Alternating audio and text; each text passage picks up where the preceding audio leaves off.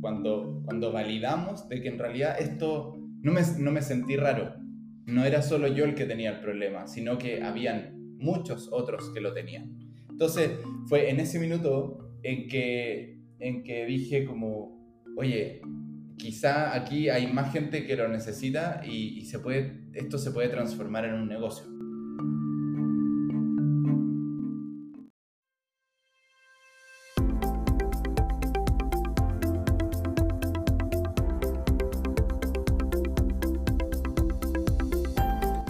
Bienvenidos a Creando Latam, un podcast donde conversamos con emprendedores e innovadores de Latinoamérica para conocer sus historias y a través de ellas inspirarte a seguir tus ideas.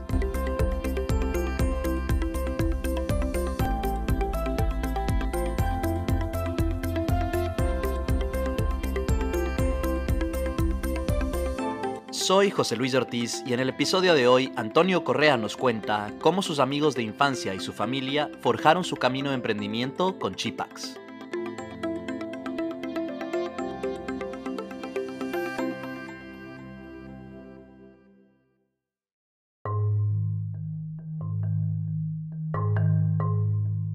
La historia de emprendimiento de Antonio tiene como protagonistas a varios de sus primos y amigos más cercanos.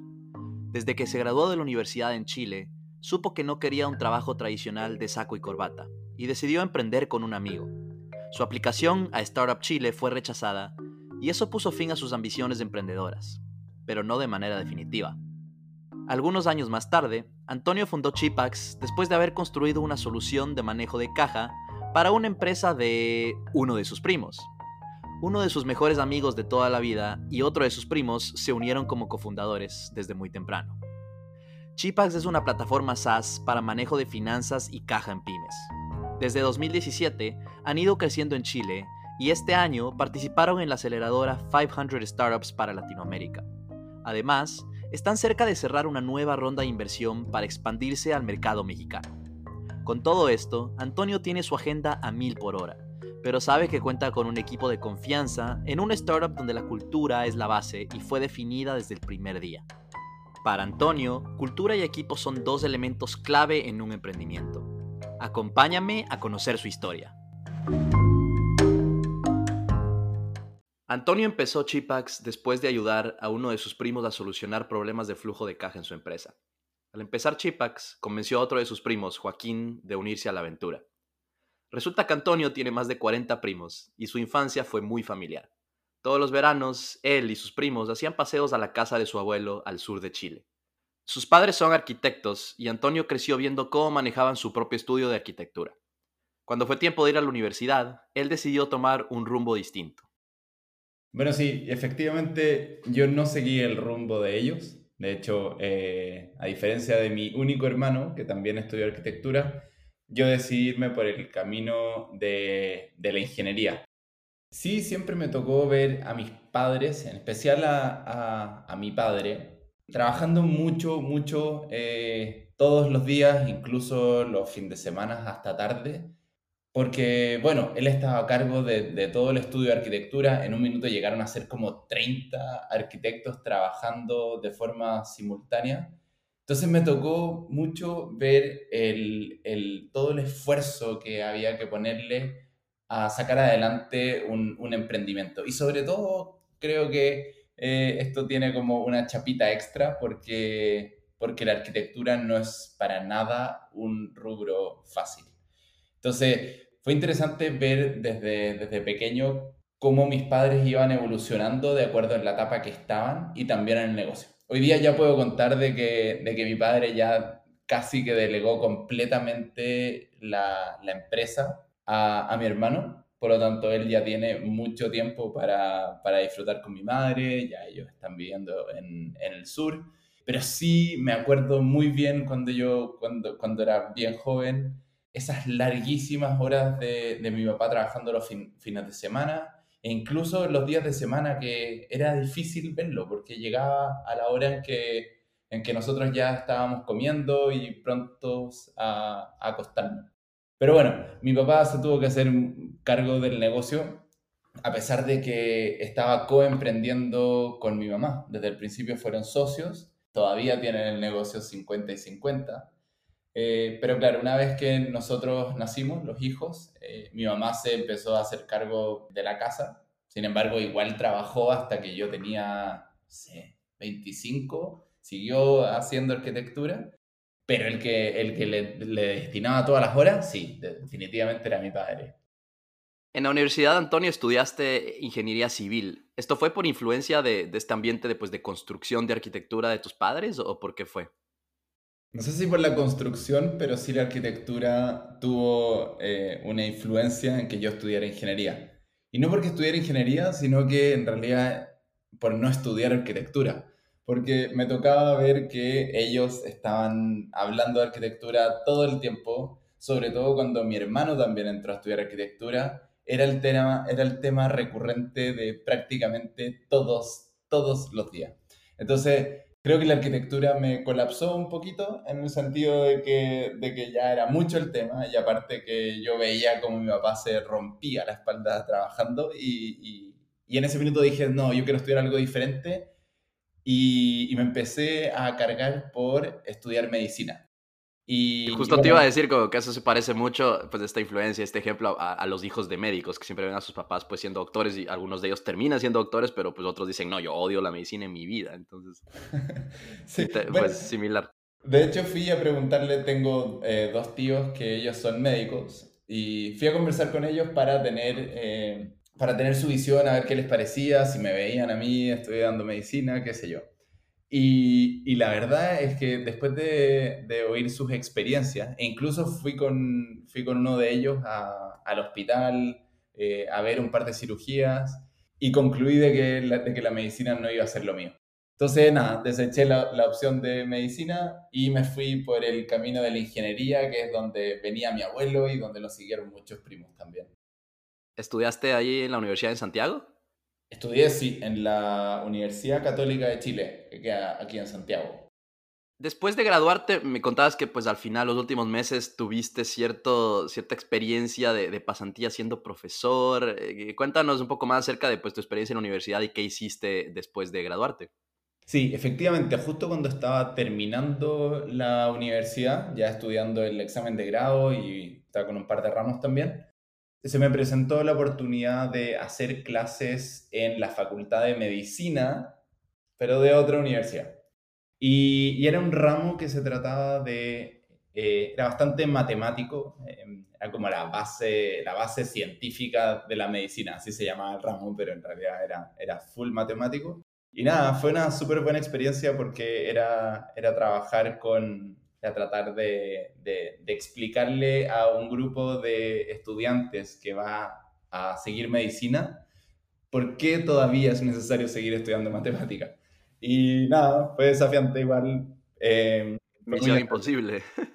claro, sí, imagínate, como, como un, una persona de 18 años que ya se deshizo de toda la matemática porque va a seguir medicina. Pero, pero bueno, fue una súper buena experiencia. Eh, creo que de alguna forma tengo un, algo de vocación de, de, enseñar, de transmitir lo que, lo que he aprendido. Me gusta mucho, así que fue una súper buena experiencia cuando, cuando estaba terminando mi carrera.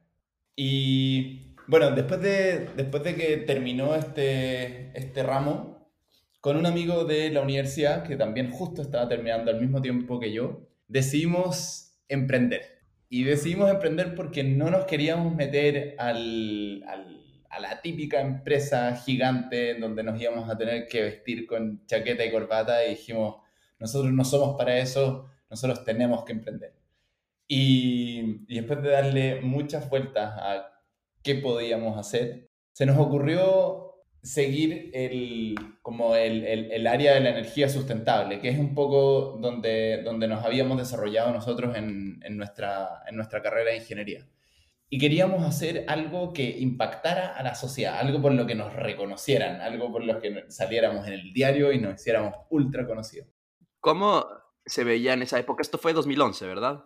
Esto fue 2011, exactamente. ¿Cómo, ¿Cómo, estaba en esa época el ecosistema de emprendimiento en Chile? Pues existía ya Startup Chile, ¿cómo, o sea, pues había, pues había muchos emprendedores. Cuéntanos un poco más qué, qué había alrededor en esa época. Mira, yo en, e, en ese minuto era, era un, éramos unos ignorantes en el, en el ecosistema de, de emprendimiento de Chile. Lo único que conocíamos era Startup Chile, que en realidad era, era como lo más conocido en, en, el, en el ámbito universitario, porque ahí sí nos hablaban de Startup Chile, pero, pero más que eso no teníamos idea. Aquí estábamos yendo a una aventura a, a ojos cerrados. Eh, entonces no, no, no, conocíamos muy bien cuál era, cuál era el ecosistema, con quién podíamos conversar, dónde pedir ayuda, etc. Entonces, eh, lo único que decíamos era que aquí teníamos que emprender porque no nos íbamos a emplear de chaqueta y corbata, jamás. Y bueno, y se nos ocurrió esta idea de lo que queríamos hacer era unos eh, gimnasios, gimnasios autosustentables. O sea, lo que queríamos era aprovechar toda la energía de, las máquinas, de, de, de, las trotadoras, de las elípticas, etcétera, de todas las máquinas de un gimnasio, transformarlas en energía eléctrica. Y con esa energía eléctrica nosotros pensábamos que le íbamos a dar un porcentaje importante de energía a la ciudad. El, el, el, sueño era, era bonito, pero cuando empezamos a darnos cuenta de cuál era el real negocio detrás de todo esto, nos dimos cuenta que en realidad la energía que se generaba no era tan, tan relevante. Pero bueno, seguimos impulsándolo y decidimos postular nuestro startup que se llamaba Yo Genero a Startup Chile. Y preparamos la postulación, hicimos videos, informes, eh, estudios de, de generación eléctrica, y nada, bueno, no quedamos, obviamente, porque, porque tenía, no, no tuvimos la mejor preparación, pero sí fue un súper buen experimento para entender bien cómo, cómo, es el proceso de, cómo es el proceso de emprender. Entonces fue, fue una súper buena experiencia, a pesar de que no haya resultado, nos dieron un buen feedback también de Startup Chile. ¿Siempre te apasionó a nivel personal el área de la energía renovable entonces? Desde la universidad, siempre, siempre. Me encanta todavía, me gusta mucho. Eso me llevó a mi próximo trabajo, de hecho. Eh, que esto fue en Metrogas. Cuéntanos qué, cómo llegaste ahí, qué es lo que hiciste ahí. Bueno, después de que esto no resultó, ya teníamos que generar dinero. Eh, mi amigo y yo, o sea, ya era urgente. Eh, no podíamos seguir estirando el elástico, así que había que trabajar. Y yo decidí entrar a trabajar a una empresa de energía que se llama Metrogas, que es la principal distribuidora de gas natural en Santiago. Y entré a trabajar en el área de estudios, un área muy, muy, muy interesante porque se encarga de estudiar distintos proyectos de energía. A mí en particular me tocó trabajar en el área de biogás. El biogás es el gas que se genera de la descomposición de la materia orgánica. El gas natural está compuesto principalmente por, por metano, y, una de las cosas principales que se genera en la descomposición de la materia orgánica también es metano. Entonces, tú, ese gas que se, que se hace por la descomposición, tú lo puedes usar para distintas cosas. Y de eso se trataban principalmente los proyectos. A ver si es que se usaba para generar energía eléctrica o si es que esa, esa descomposición se usaba para, eh, para alimentar los autos, porque los autos también pueden funcionar con gas. Entonces, había una, una serie de proyectos muy interesantes en los que me tocó trabajar. ¿Cuánto tiempo estuviste ahí eh, trabajando en Metrogas? En Metrogas estuve como un año y medio, más o menos. Y después de eso empezaste a buscar maestrías en el, en el exterior. ¿Por qué dijiste que eh, pues era hora de, de, de, dejar Metrogas y que era el mejor paso en esa época el, el, perseguir una maestría? Creo, no sé si es que tengo una, como una razón muy, muy particular. Simplemente eh, cuando cumplí un año en Metrogas, sentí que quería hacer algo diferente. Yo soy muy de eso, soy muy de que me gusta moverme, me gusta eh, cambiar. No te quedas quieto más de un año en un lugar. Exacto, así, soy así. Bueno, ahora en Chipax es distinto, pero bueno. Entonces, cuando cumplí un año en Metrogas, eh, pensé en hacer cosas nuevas. Y lo que pensé principalmente fue ir a estudiar un máster en, en, el extranjero. Ese era el, ese era el proyecto, ese era el objetivo. Y un máster en energías sustentables. Eso es lo que quería hacer. Y bueno, me puse a buscar, eh, a buscar en, distintos, distintos lugares, distintos temas, y lo conversé con mi jefe. Le dije, oye, quiero hacer esto, porque mi jefe es, eh, era un crack. Lo conversé con él, le expliqué lo que tenía ganas de hacer, y después de haber estudiado distintos programas, me dijo, oye, está súper buena la idea de irte a estudiar afuera, de vivir la experiencia de la energía sustentable, pero quizás busca algo un poco menos específico, algo que te, en, vez de como de encauzarte, que te abra la, el, scope. Y, nada, es por eso que terminé, después de haber estudiado, eh, de haber eh, evaluado distintos programas de energía sustentables en Suecia y en Australia, finalmente me fui a una escuela de negocios a estudiar un máster en innovación y emprendimiento en Barcelona. Súper, súper diferente a lo que yo estaba buscando, pero, pero nada, hoy día lo agradezco mil. Tú, no, me imagino, yo conozco y, he escuchado también de otros emprendedores y amigos que han estudiado en Barcelona y, la, la, experiencia suena espectacular por la ciudad, por la calidad de universidades y pues escuelas de negocios que hay ahí. Así que imagino cómo, cómo, o sea, cómo fue de buena esa experiencia ese eh, año, dos años, ¿cuánto tiempo estuviste ahí? Estuve también un año y medio. Bueno, en realidad estuve un poquito más porque, bueno, empecé a postular a todas estas cosas. Eh, postulé, postulé a Barcelona también. Ahí me gané una beca, que esa beca me ayudó muchísimo. y apenas me gané la beca, renuncié a Metrogas y me fui a viajar ya voy a aprovechar antes de que empiece el programa en septiembre, me voy a viajar todo lo que pueda. Eh, y me fui a viajar y después de eso eh, me fui, ya viajé directo a Barcelona y desde que me fui al viaje hasta que volví a Chile fueron dos años, justo dos años. Veía que al regresar a Chile después de terminar la, la maestría en Barcelona, viviste en la Patagonia unos cuantos meses. ¿Por qué? no, es, no es nada común ver eso. No, no es muy común, la verdad que no. Al menos, al menos no es común que sea tan en la Patagonia, porque. ¿En qué parte de la Patagonia estuviste esos meses? Queda en el lago General Carrera, que es muy lejos, es más al sur que Coyhaique. Y ahí estuve viviendo como cinco meses más o menos. Cuando, bueno, cuando llegué, cuando llegué de vuelta del máster a, Chile, también me tocó, me tocó enfrentarme a la búsqueda laboral y esta búsqueda laboral como que, no sé, creo que siempre me ha generado un poco de rechazo. No quería, no quería ponerme a buscar trabajo, de vuelta a la misma compañía grande, entonces como que mm, estaba medio incómodo. Justo me pasó de que mi mejor amiga estaba en la misma situación, exactamente igual, y me dice, por favor, vámonos de aquí. Vamos, vámonos de Santiago, dejemos todo esto atrás, nos vamos y, y después vemos lo que hacemos. Y nada, fue una decisión de un día para otro y nos fuimos, cargamos la camioneta con camas, lavadoras, eh, qué sé yo, mil cosas y nos fuimos. Y nos fuimos hasta, hasta ahí, hasta el lago General Carrera, donde llegamos, no teníamos nada, ni siquiera teníamos una casa, no conocíamos a nadie. Entonces llegamos a buscar dónde vivir, eh, tuvimos que buscar un trabajo también para poder vivir eso, esos cuatro meses. Así que nada, fue una decisión súper como del, del, minuto, pero que son las que se agradecen igual.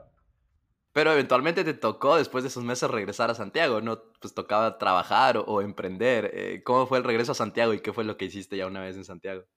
El proyecto era, era hacer, un, hacer un proyecto de turismo en el verano. Lamentablemente nosotros viajamos para allá en, justo en invierno pero bueno, conseguimos un trabajo, yo eh, conseguí un trabajo en una, residencial, cocinaba y lamentablemente eso no nos alcanzaba para, eh, para costear el, el, gasto de vida. Entonces duramos cinco meses y tuvimos que volver a Santiago.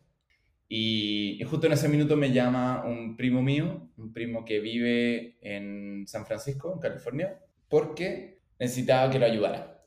Él partió de una empresa en Chile hace más o menos 10 años, una empresa que, que desde ahí ha funcionado bastante bien, pero en el minuto en que me llama me dice, oye, por favor, ayúdame porque estoy con un problema de caja muy importante en mi empresa y yo la verdad es que no voy a volver a Chile, ya tengo mi familia aquí, mis hijos, así que por favor ayúdame y ve si es que se cierra, se vende o quizás se hace quebrar. Pero necesito, necesito hacer algo porque la empresa, si es que no hacemos nada, va a quebrar en, en dos meses más. ¿Y la, empresa a cargo de quién estaba en Chile, si es que él estaba en San Francisco? Él había dejado un equipo administrativo que eh, este modelo lo lleva replicando varios años. En, Estados Unidos ya había como hace seis años, entonces ya llevaba distintos grupos administrativos que, eh, que manejaban la empresa. Pero este último eh, no fue muy asertivo y, desarrolló el negocio, desarrolló el software, pero la parte administrativa la dejaron súper de lado. Sé que eventualmente esto, esta experiencia dio, dio pie a Chipax, tu actual startup, y ya llegaremos a esa historia. Pero antes explícanos entonces en detalle los problemas que tenía Medularis eh, y por qué son comunes en las empresas esos problemas de, de, caja. En ese minuto nos dimos cuenta de lo relevante que era llevar una buena gestión del negocio, porque cuando tú mirabas eh, Medularis, te dabas cuenta que tenía un producto que llevaba funcionando alrededor de ocho años y que llevaba funcionando bien y que ya eh, estaba generando nuevos clientes, a los clientes actuales los atendía muy bien, entonces el producto estaba bueno, pero entonces, ¿por qué la empresa iba a quebrar? Y ahí nos dimos cuenta de, de que es ultra relevante que no solamente el producto funcione muy bien, sino que también tiene que haber una buena gestión del negocio. Y eso toma tiempo, eso toma horas hombre, que es eh, extremadamente importante dedicarlas tan importante que si, que si no se les dedica lo, suficiente, puede llevar la empresa, a la empresa a la quiebra. Y, lleva a la empresa a la quiebra por un problema administrativo, no por un problema del producto, insisto. Entonces suena como súper injusto, porque en realidad es un buen negocio mal administrado. Y la verdad que no todos los emprendedores nos enseñan a administrar un negocio, es algo que se aprende en el barro, es algo que se aprende con prueba y error. Pero bueno, e, fue importante también darme cuenta de que es ultra relevante tener una buena administración y hacer una muy buena gestión del negocio, no solamente de tu producto o servicio. Me, hace pensar mucho en, pues, toda esta discusión que siempre hay en el, mundo del emprendimiento de, pues, ¿es solamente tener la idea o también es la ejecución? ¿O es solamente la ejecución y pues la, idea puede venir de donde sea, ¿no? Y suena un poco aquí que la ejecución es, y pues mi opinión personal también es que la ejecución es, es vital, eh, porque una idea sola no, no garantiza nada. ¿Pudiste entonces arreglar los problemas en, en Medularis? ¿Cómo, ¿Cómo resultó eso? Sí, la verdad es que la empresa nos dimos cuenta que la empresa estaba sana, estaba súper sana, simplemente eh, era esto, que había un problema eh, administrativo. Pero para poder llegar a esa conclusión, o sea, para poder llegar a la conclusión de que efectivamente era un problema administrativo y que no había otro eh, problema más grave, nos tomó mucho tiempo. Fue, fue complejo porque para poder hacer un diagnóstico tuvimos que levantar muchísima información. Información de, de clientes, información del producto, información de facturación, de proveedores, del banco, de tarjetas de crédito, y juntar todo esto en un lugar para entender bien qué es lo que estaba pasando, para poder ver qué es lo que estaba pasando en el negocio. Entonces, este proceso de diagnóstico fue, entre comillas, bastante doloroso porque nos tomó mucho tiempo. Me contabas, Antonio, que mientras estabas eh, pues arreglando esto en Medularis, eh, empezaste a hablar con uno de tus amigos, François, y resulta que él tenía el mismo problema en, en la empresa en la que él trabajaba. Cuéntanos un poco más o sea, qué fue esta solución, o sea, cómo arreglaste el problema como tal y cómo pues transformaron eso eventualmente en lo que, en lo que se, vendría a ser Chipax. François es eh, uno de mis mejores amigos desde el jardín infantil, colegio, compañeros de universidad, etc. Entonces, eh, muy cercano.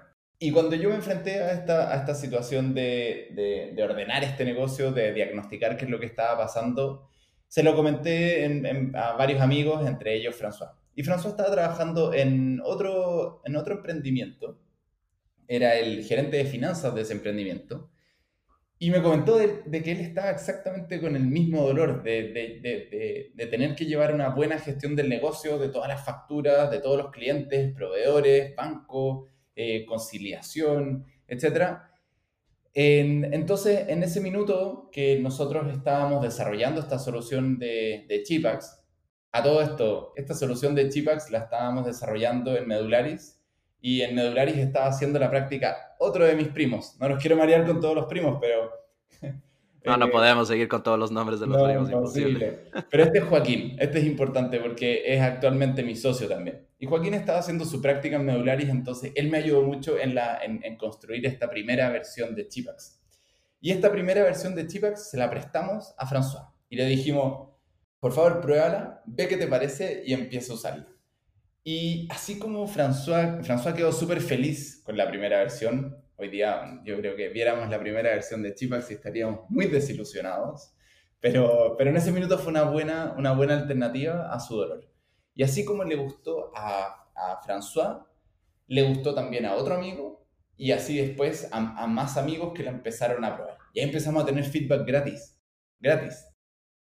Fuiste validando entonces esta idea y pues el, el, el producto tipo MVP en esa época de, pues poco a poco con amigos, conocidos, primos. ¿En qué momento te diste cuenta de que podías transformar esa aplicación o ese pues MVP en un negocio? ¿Y cómo, cómo empezaste? O sea, ¿cómo saliste de medulares y cómo decidiste empezar Chipax formalmente? Fue, fue justo el minuto en que, en, que, en que me di cuenta que esto podía ser un negocio, fue justo cuando, en, lo que mencionaste tú antes, cuando, cuando validamos de que en realidad esto no me, no me sentí raro. No era solo yo el que tenía el problema, sino que habían muchos otros que lo tenían. Entonces fue en ese minuto en que, en que dije como, oye, quizá aquí hay más gente que lo necesita y, se puede, esto se puede transformar en un negocio. Además que yo había entrado a Medularis para ayudar a mi primo a, hacer un diagnóstico y tratar de arreglar eh, Medularis para adelante. Y esa tarea ya estaba, ya estaba casi completada. Lo único que me faltaba era encontrar, encontrar mi reemplazo. Entonces ahí lo que hice fue hablar con mi primo, que es el dueño de Medularis, y decirle, oye, yo no voy a trabajar eternamente aquí, pero sí me encantaría hacer mi propio negocio. Por lo tanto, te propongo que yo me lleve esta primera versión de Chipax, que ahí no se llamaba Chipax, pero era simplemente un software, y me comprometo a dejar Medularis andando con un nuevo gerente que se haga cargo de continuar con el crecimiento. Y eso es lo que hicimos. Encontré, encontré mi reemplazo y en junio del 2016 se funda Chipax. Le, leía por ahí que, eh, pues, en, eh, en, principio, o sea, no lo empezaste solo, ¿no es cierto? Pues François ya había validado, pues ya había entendido los beneficios de este, de este producto en ese entonces eh, y trataste de convencerlo de que se una a Chipax para empezar, lo mismo con tu primo Joaquín, que nos decías que pues fue uno de los cofundadores. ¿Cómo fue ese proceso de convencer eh, pues de, a, esta, estas dos personas de, de, que se unan a tu idea? Eh, ¿Y cómo consiguieron los, los primeros clientes en el 2016, aparte de Medularis? Convencer a Joaquín, la verdad que no fue para nada difícil una vez que Joaquín terminó de hacer su práctica en Medularis, tuvo que volver a la universidad a estudiar su examen de grado y después de hacer el examen de grado se fue a su viaje millennial por todas partes del mundo en su moto. Pero siempre me demostró interés por querer volver a trabajar a Chipax. Bueno, en realidad más, más, que, más que volver a trabajar a Chipax es que siguiéramos trabajando juntos porque hacíamos un muy buen trabajo. Entonces yo sabía que Joaquín iba a volver el que fue más difícil fue François. Como te comentaba, François estaba trabajando en este, este otro emprendimiento, era el gerente de finanzas y, ese emprendimiento estaba con muy buena caja. Entonces François estaba recibiendo un tremendo sueldo, envidiable sueldo. Pero yo le insistí y le insistí y le insistí porque se uniera al equipo de Chipax. Y creo que, eh, y creo que fue, fue, fue esta, esta relación personal que tenemos fue la que habilitó y que me ayudó a, a, que finalmente François se incorporara a nuestro equipo. En fondo, de el, este sueño de, de, de, trabajar juntos, de hacer un equipo, de ser socios. Y además que, bueno, yo había partido en, en junio del 2016, ya en octubre, noviembre, yo sabía que necesitaba socios. O sea, ahí yo recién había contratado a una persona, en octubre del 2016 contraté a Pato, pero estábamos Pato y yo. Y todas las buenas noticias y todas las malas noticias eh, las compartía obviamente con Pato, pero, pero a nivel de más eh, empresa, de socios, estaba solo y, me di cuenta de que no lo podía hacer solo. Por eso es que me puse así como meta eh, agregar, o sea, sumar a, a, a, mis socios. Y bueno, y finalmente eh, que el, el, cuarto socio, que es Felipe, que Felipe fue fundamental que se uniera al equipo. A pesar de que se unió como un año después, Pipe revolucionó Chipax en, con su forma de ser. A, a, Pipe, bueno, yo, imagínate, somos cuatro socios. Yo a Joaquín lo conozco muy bien porque es mi primo. A François también lo conozco extremadamente bien porque es mi mejor amigo desde que éramos unos minúsculos ratones. Y finalmente Pipe, yo no lo conocía. Entonces fue un, una pieza clave dentro del equipo porque, porque era... ¿De dónde salió Pipe entonces? Pipe era compañero de la Universidad de Joaquín y Pipe estaba, Pipe fue cliente de Chipax en su trabajo anterior y después también se fue, igual que Joaquín, a su viaje millennial por, qué sé yo, por el mundo y mientras estaba en su viaje, a Joaquín se le ocurrió llamarlo y decirle, oye, eh, ¿no te gustaría sumarte al equipo de Chipax? Y Pipe dijo que no, porque estaba en su viaje pasándolo increíble. Pero finalmente lo logramos convencer, volvió y se, y, se sumó en el 2017. Entonces, para pues finales del 2016, inicio del 2017, ¿ya eran los cuatro cofundadores? A finales del 2017 ya estábamos los cuatro. ¿Cómo fue ese primer año pues entero de Chipas, el 2017? ¿Empezó a agarrar tracción la empresa relativamente rápido? ¿Fue difícil al principio? Cuéntanos un poco más de experiencia de, de ese año. Fue difícil. El 2017 lo partimos con cuatro clientes y lo terminamos con 47 clientes. Fue un año, eh, fue un año, sí, fue un año difícil porque estábamos aprendiendo todo. Sin embargo, fue un año súper movido porque se sumó Joaquín, se sumó François. Eh, entonces, entonces estuvo súper revolucionado el equipo. También se sumó la Tere, que fue la primera persona en el equipo de ventas. Antes que Pipe entrara, yo me hacía cargo del equipo de ventas y ahí contratamos a la Tere. Entonces la, Tere, que todavía sigue con nosotros, entró en el 2017 y me empezó a ayudar con la venta. Y ahí, nada, gracias, creo que en gran parte gracias a que entró la Tere, terminamos ese año con, con 47 clientes. Un crecimiento bastante, bastante rápido. Eh, leía también, Antonio, que pues pasando el 2017, entre el 2018 y el 2019, ya acercándonos un poco más a la fecha, triplicaron en facturación y además en, tamaño del equipo. Eh, ¿Cómo manejaron ese crecimiento tan rápido y por qué crees que, que llegó ese crecimiento tan rápido en esos dos años?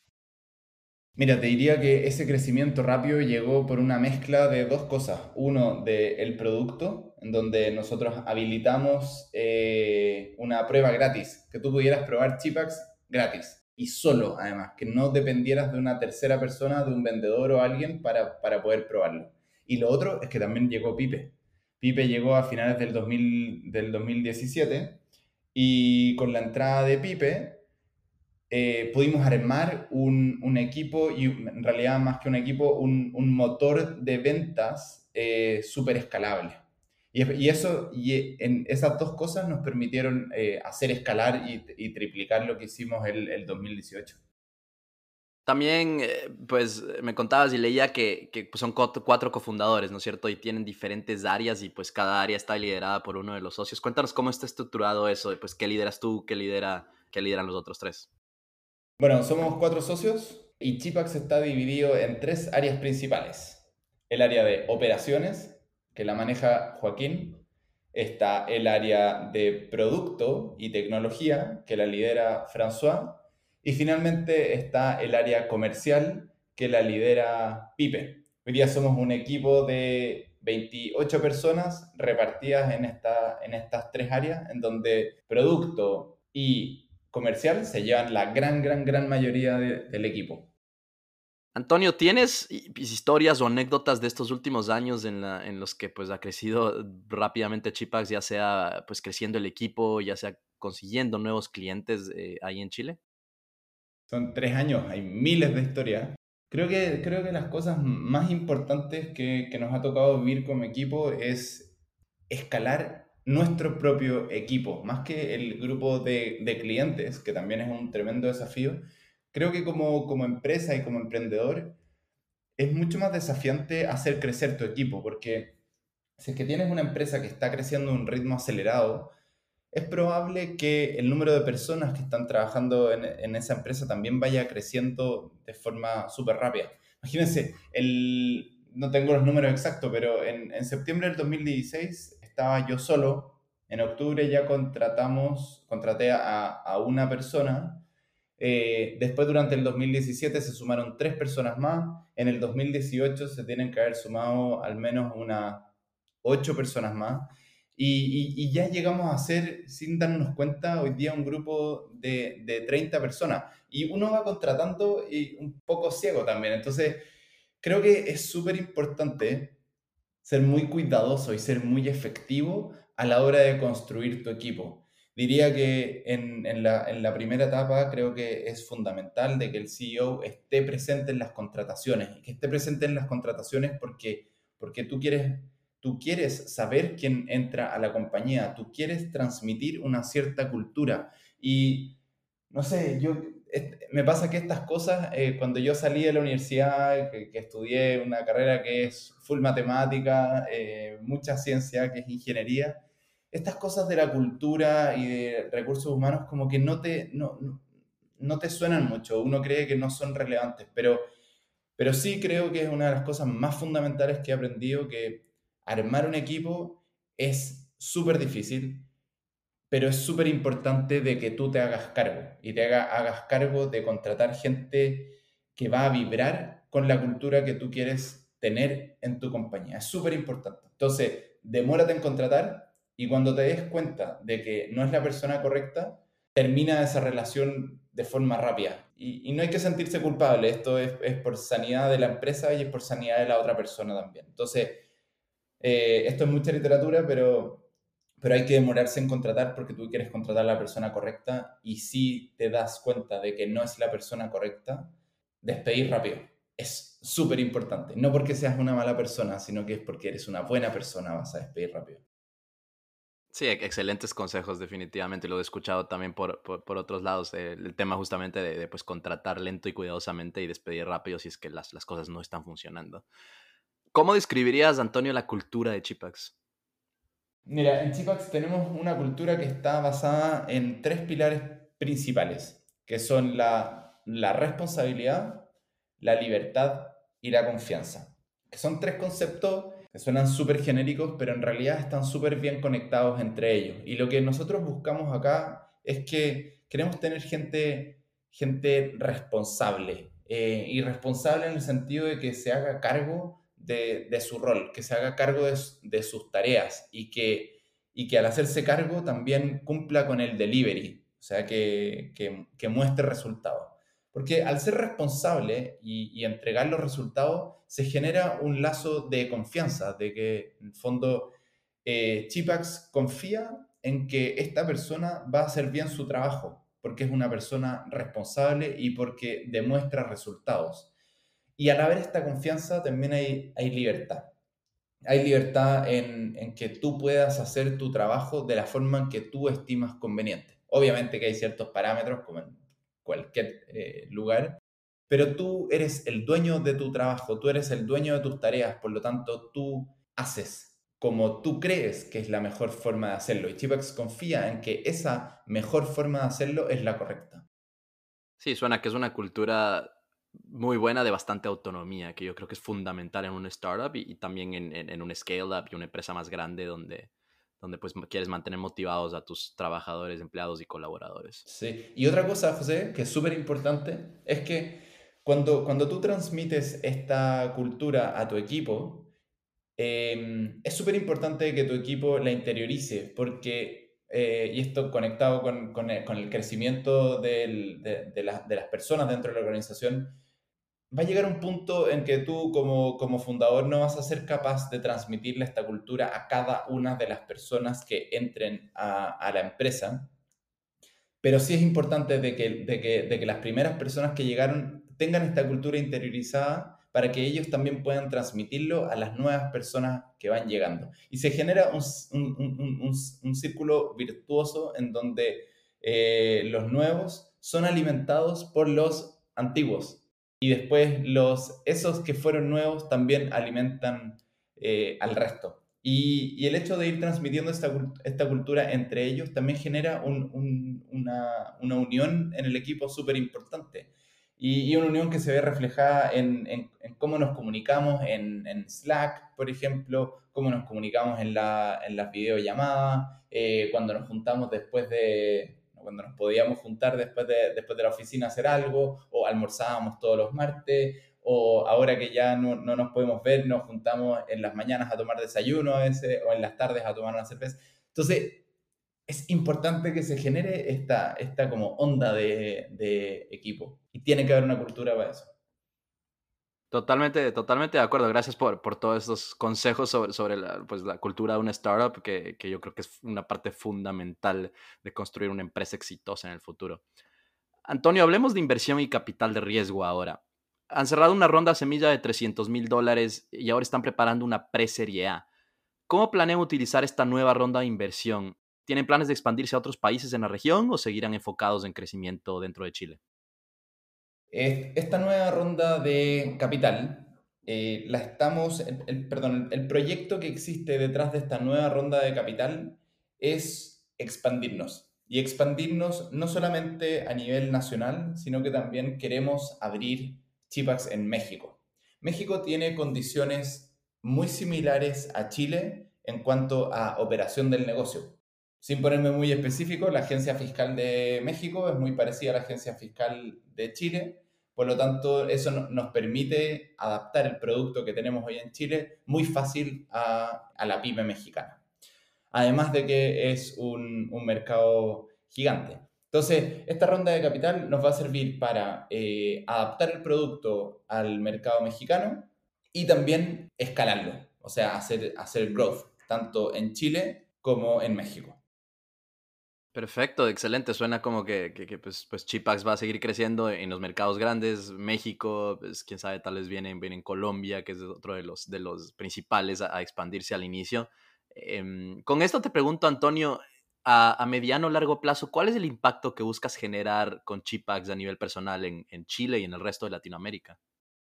Nuestro, nuestro objetivo como Chipax es generar un tremendo impacto en las pymes de Latinoamérica y hoy día, claro, hoy día estamos con, con el objetivo de abrir México, pero después de abrir México queremos llegar a toda Latinoamérica. Queremos poder apoyar a miles y miles de pymes en toda Latinoamérica, incluso millones de pymes en toda Latinoamérica, para que puedan ser más exitosas en cada uno de sus negocios. Entonces, nosotros buscamos un impacto súper grande porque creemos que este que este proyecto puede también impactar en todas estas pymes de una, de una manera súper potente. Me, parece espectacular la misión de, tener impacto específicamente en este sector de pymes, que pues, es uno de los más grandes de, Latinoamérica y, es un sector que se puede potenciar de muchas maneras, sobre todo aprovechando la tecnología. Para terminar, Antonio, te hago la pregunta obligada en Creando la TAM. ¿Cómo crees que podemos continuar creando en Latinoamérica y desarrollando el ecosistema de emprendimiento y tecnología en nuestra región? Con mucha fuerza, con mucha fuerza. Creo que esta generación de emprendedores en Latinoamérica, a pesar de, yo, yo sé que no somos los primeros, tengo la experiencia de mis padres emprendiendo en arquitectura, pero esta generación de emprendedores creo que todavía sigue empujando y educando a todo el, ecosistema em, emprendedor. Y me refiero a, que estamos educando a los inversionistas, estamos educando también a los clientes. Así que, nada, comparto y es algo que siempre hablamos con mis socios, como qué difícil, qué difícil es emprender. Sin embargo, siguen habiendo miles y miles de nuevos emprendedores todos los días porque es súper desafiante, es súper entretenido. la recompensa que recibes de esto es altísima. Sin embargo, todavía creo que eh, es, un camino, es un camino duro de recorrer, porque todavía no están dentro de este ecosistema, no está todo tan fácil para que, para que lo puedas lograr. Entonces, nada, lo que, lo que, yo, lo, que yo recomiendo para cualquier emprendedor es, perseverancia, es esfuerzo, es eh, cadencia, es, fuerza. Em, nada, eso. Este fue Antonio Correa con la historia de Chipax, una historia que destaca la importancia de validar una idea con amigos y familia antes de tomar el riesgo y emprender. Si te gustó este podcast, por favor compártelo con tus colegas, amigos o familiares y síguenos en Spotify, Apple Podcasts y en nuestras redes sociales. Nos vemos en un próximo episodio.